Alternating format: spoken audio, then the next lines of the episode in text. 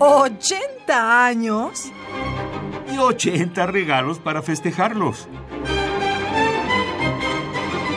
Cada día un regalo musical diferente. Franz Schubert fue uno de los más destacados compositores alemanes del tránsito del clasicismo al romanticismo. Su mayor originalidad reside en el don melódico de los temas y en los ritmos. Para él valía más la inspiración que las ataduras formales. Necesitaba cantar siempre, aun en la música instrumental, utilizando poco el contrapunto. El canto de los espíritus sobre las aguas de Franz Schubert está compuesto sobre el texto de Goethe. El compositor austriaco mostró una especial inclinación hacia la producción de este poeta, cuya obra se encuentra presente en varias de sus composiciones. Schubert recurre a una textura orquestal reducida a violas, violonchelos y contrabajos, acompañados por un coro masculino. Con ello quería adaptarse al sentido íntimo y algo mágico del texto.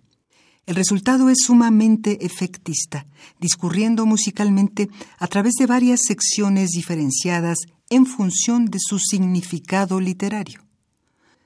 A continuación les ofrecemos de Franz Schubert, quien nace en 1797 y fallece en 1828 en Austria, Canto de los Espíritus sobre las Aguas, para coro masculino y cuerdas, texto de Johann Wolfgang von Goethe.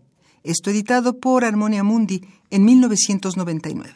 La interpretación corre a cargo del coro de cámara de la Rías y el ensamble Sharon. Dirige Marcus Creed.